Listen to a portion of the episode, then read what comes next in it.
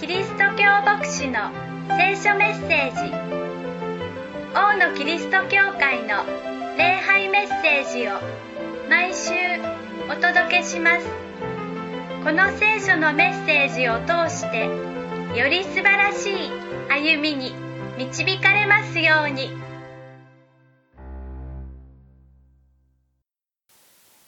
イエス・キリストとは一体どのようなお方なのか。そのことをしばらく前に見ました。キリスト、油注がれたもの、神から使わされたもの、何のため救いのために。では、このお方は一体何をもたらすのか、それが先週から見始めたところです。今日は特に、イエス・キリストはどんな祈りを私たちにもたらすのだろうか、そのことを見ていきましょう。季節ごとに贈り物を贈り合うような習慣があると、あの人からいつもこういうものを送ってくるというのがあったりします。あるいは、帰省の時期になり、あっちの方からこっちの方から戻ってくるということになると、その地元の名産のそれをお土産に持ってきたりするでしょう。デパートの地方の物産展みたいなものがあったりして、そこに馴染みのあるものを見かけると、あ、あれはあの人がいつも持ってきてくれるものだ。そんな風に結びついてその人を思い起こしたりします。誰が何をもたらす果たしてキリストは私たちにどんなものをもたらすのでしょうか？果たしてキリストは神のもとから私たちのところに来られて何をもたらしてくださるのでしょうか？そして私たちに今日どんな祈りをもたらすお方なのでしょうか？弟子の一人はこう聞き、頼みました。主よ、ヨハネが弟子たちに教えたように、私たちにも祈りを教えてください。このヨハネはバプテスマのヨハネです。宗教的な指導者たちは弟子たちをとって彼らに祈りを教えることがよくありました。ここで言う祈りというのは、願い、求めが叶うというそれだけにとどまりません。祈りというものは、実は信仰の中身を本当によく表すものになります。どのような神を信じているのか、そしてそれを私たちはどう生きていくのか、祈りの中にはそれが見えてくるわけです。例えば、遠く離れている神を信じているとしましょうか。神は天高く私たちから遠く離れて存在しておられるお方だ。私たちがそう考えていれば祈りはどうなるでしょうか遠くに離れた方を私たちが呼んで注目してもらって注意を引きつけてそして私たちの願いを聞いてもらわなければいけない。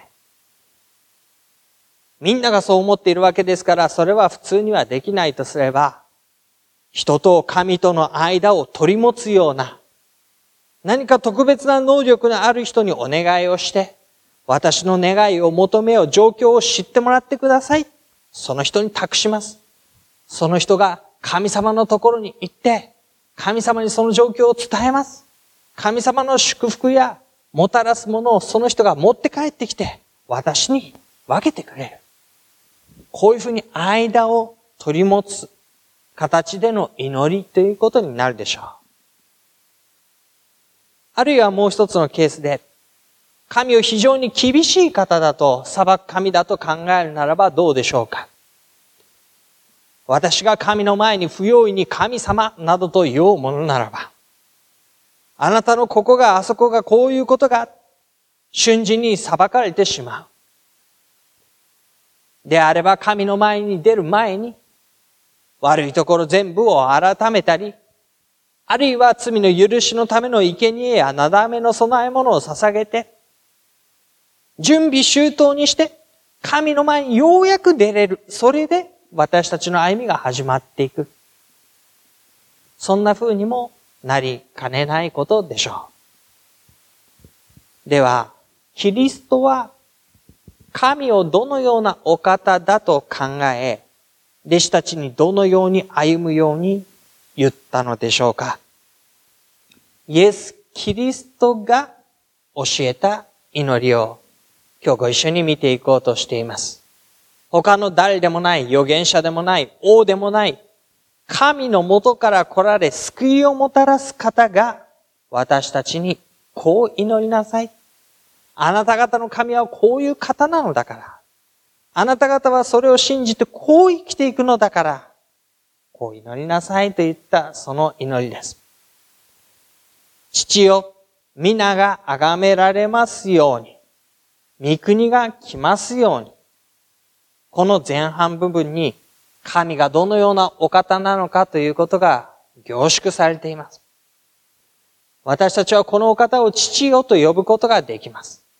父というのは子供たちの歩みを見守り、大きな愛で保護し、危険から守り、養い育てる責任を持っている人のことです。私たちにとって神は父、お父さんだと言うんです。遠く離れて一般的な神として私を知らないのでもない。私と無関係なのでもない。取引の相手でもない。このお方は私を守り、養い、育ててくださる父。しかもこの父王は、うやうやしく遠く離れて父上様。そういう呼びかけ方ではありません。お父さん、パパ。そう言って無邪気に胸に飛び込んでいくような子供が親に向かって呼びかける言葉です。私たちはそんなにも親しく神様を呼び、神様の懐に飛び込んでいって、そうして呼ばわることができる。でもその方は、皆が崇められますようにと言われているその中に記されるように、崇められるべきお方なんです。崇めるというのは聖なるという言葉につながっていきます。俗のものから切り放たれて、神が神であられる。その皆が高く掲げられて、唯一誠、他に並ぶものは何もない。比較ではなく、このお方のみが、崇められるべきお方である。私たちは、そのお方を父よと呼び、私たちが親しく呼ばれる方は、それでも全世界をはるかに超えた、崇められるべきお方。そんなお方が、私たちに御国をもたらしてくださる。御国というのは神ご自身がなさろうとしていることが、その通りそのまんま実現していく神の領域のことを指しています。神は手を伸ばして、神は足をそこまで向けて、目を留めて、耳を傾けて、神の技をもって私たちに関わろうとしてくださっている。なんとこのお方は私たちに神の御業をもたらそうと、前のめりになって私たちに、さあ、ご一緒に。そんな父なる神、でも天高く崇められるべき方、私たちに親しく関わろうとしてくださっている。このお方に私たちは祈るんだというんですね。少しまとめますと、唯一誠、全世界の神が私のために生きて働き、神の現実をもたらそうとされている。ここに基づいて私たちは神との関係を築こうとしているわけなんです。遠く離れているのでもない。裁こうと怒っておられるのではない。並ぶもののない唯一誠の全世界の神が、この私に、他ならぬこの私に目を留めて、私のために、ご自身が生きて関わってくださって、神の現実をもたらそうとしておられる。そんな方に向かって私たちはどう祈るのでしょうか？キリストはその体現者である方なんですね。キリストというのはまさにそのこと。つまり神が私たちに関わってくださろうとしている。そのことを最もわかりやすい形で表した方になります。神が一人子私たちのために、救いのためにお使わしになった。このお方は神の一人子としての栄光を横に置いて、私たちの間に住まわれた。神が生きて働き私たちに手を伸ばしてくださるためにキリストをお使わしになったわけです。そのお方は私たちにこう祈るように教えました。日ごとの糧を毎日お与えください。私たちの生活の必要です。もちろん、この生活の必要は私たちが働いて得るものになります。賃金を得るのは私たちの役割と責任です。畑を耕し収穫を得るのも私たちのやることです。でも、私たちをしてそれをなさせ、豊かに富ませるのは神ご自身。このことは神の手の中で起こっていることであって、このことについては神様関係ないから私がやります。ではない。日ごとの糧を、私がロークする中に得ようとしている日ごとの糧を、神様あなたがあらかじめ備え、導き、得させてくださいますように。ついで私たちの罪をお許しください。私たちも私たちに負い目のあるものを皆許します。なんと神様の手は、私たちの人間関係、誰とどういうふうに歩むかにまで及んでいると言います。私たちの生活の限られた部分だけではありません。誰と、どんな関係を持って一緒に歩んでいるのか、そのことも神の手の中で扱われるのだ。私が愚かさのゆえに、不十分さのゆえに、自己中心さのゆえに、人を傷つけたり、人の足を引っ張ったり、人を利用したり、愛が足りなかったり、そういう私たちの罪をお許しください。その人に迷惑をかけた、その人を傷つけただけでなく、神はあなたに私は許される必要がある。神が私たちを許してくださるときに私も私に負い目のあるものを皆許します。私とこの人との間には神様を通しての関係がある。ただ私が家族と仲間と友人と職場の人と近所の人と一緒に歩んでいるだけではない。そこで生きている私の歩みは神様の手の中にあり、神様の目に留まっているのであり、私はその中で罪を許され、人の罪を許し、こじれた会計を回復されながら歩んでいくものなんだ。そんな私たちを試みに合わせないでください。あなたの現実から私を遠ざけようとするもの、妨げようとするもの、目をそらせようとするもの、罪の力であれ、悪の力であれ、一切合切から私たちを解き放って、試みに合わせることをしないでください。そうして私は、神の現実をこの歩みの中で生きていくことになるわけです。実際に生きているのはこの私です。目の前にいる人たちも私の関わる人たちです。私の生涯でしょう。でも、神の現実をもって私たちはそれを生かされ。神の現実が手を伸ばして私たちに関わろうとする神の現実が私の歩みを支配するように。神様私の歩みです、これが。あなたが見てを伸ばして、ここにあなたの見業を行ってください。私はそれに従って歩みます。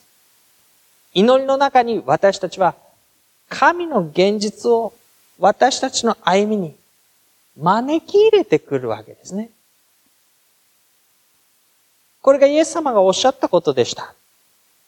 神は私たちに生きて働き関わろうとしておられる。私たちはそこに毎日皆という歩みを開いて、そこに神の現実を招き入れていくんだ。このことはキリストと共に歩むことで実現していくことでした。弟子たちはイエス・キリストと出会い、新しい歩みを始めました。その時に今まで持っていた神概念は根底から覆されていったことでしょう。イエス・キリストを見たら、神は遠く離れておられる方ではない。なだめの備え物を必要としているお方でもない。このお方は、生きて私たちに関わり、良いものを惜しみなく備え、導こうとしている方に他ならない。イエス・キリストと共に歩んだらそのことがまざまざと分かってきたわけです。そして私たちは今、同じイエス・キリストを信じ、天に上げられたこの方を仰ぎながら、うちにキリストの霊、精霊をいただいて、神のものとされて歩んでいます。私たちもまた、私たちの救い主、与えられた助け主精霊、その方を通して、神が私に親しく関わり、良きものを惜しまずに導き、私の神となって私の現実を支配してくださろうとしている。何者もそれを阻むことはできない。そのことを知って歩むことができる。だから祈るとき私たちは手を広げて握りしめて隠してではなく手を広げてこれが私の現実です。いいところも悪いところも見て欲しくないところも見て欲しいところも含めてこれが私の歩みです。どうぞあなたがされようとしていることをなさってください。あなたこそ私の神、主であって、私はあなたと喜んで共にあなたがもたらす現実を生きていきたい。結局イエス様そう祈りなさいって言うんですね。これから新しい一週間を迎えます。どんな歩みになるでしょうかその中で神の現実を私たちの歩みの中に招き入れながらご一緒に歩んで参りましょう。新しい一ヶ月が始まります。これが私の歩みです。神様、あなたはそこに登場人物として登場し、私と一緒にこれを作り上げてくださる。どうぞ宮沢をなさってください。私はそこに喜んで一緒に歩みます。そう祈りながら歩んで参りましょう。具体的な助けが必要な方、具体的な選択決断をしなければならない方、神様はそこに登場人物としてあなたと共に歩んでくださっています。だから、このお方を招き入れながら、共に歩んで参りましょう。そんな歩みを私たちが与えられていることに、心から感謝したいと思います。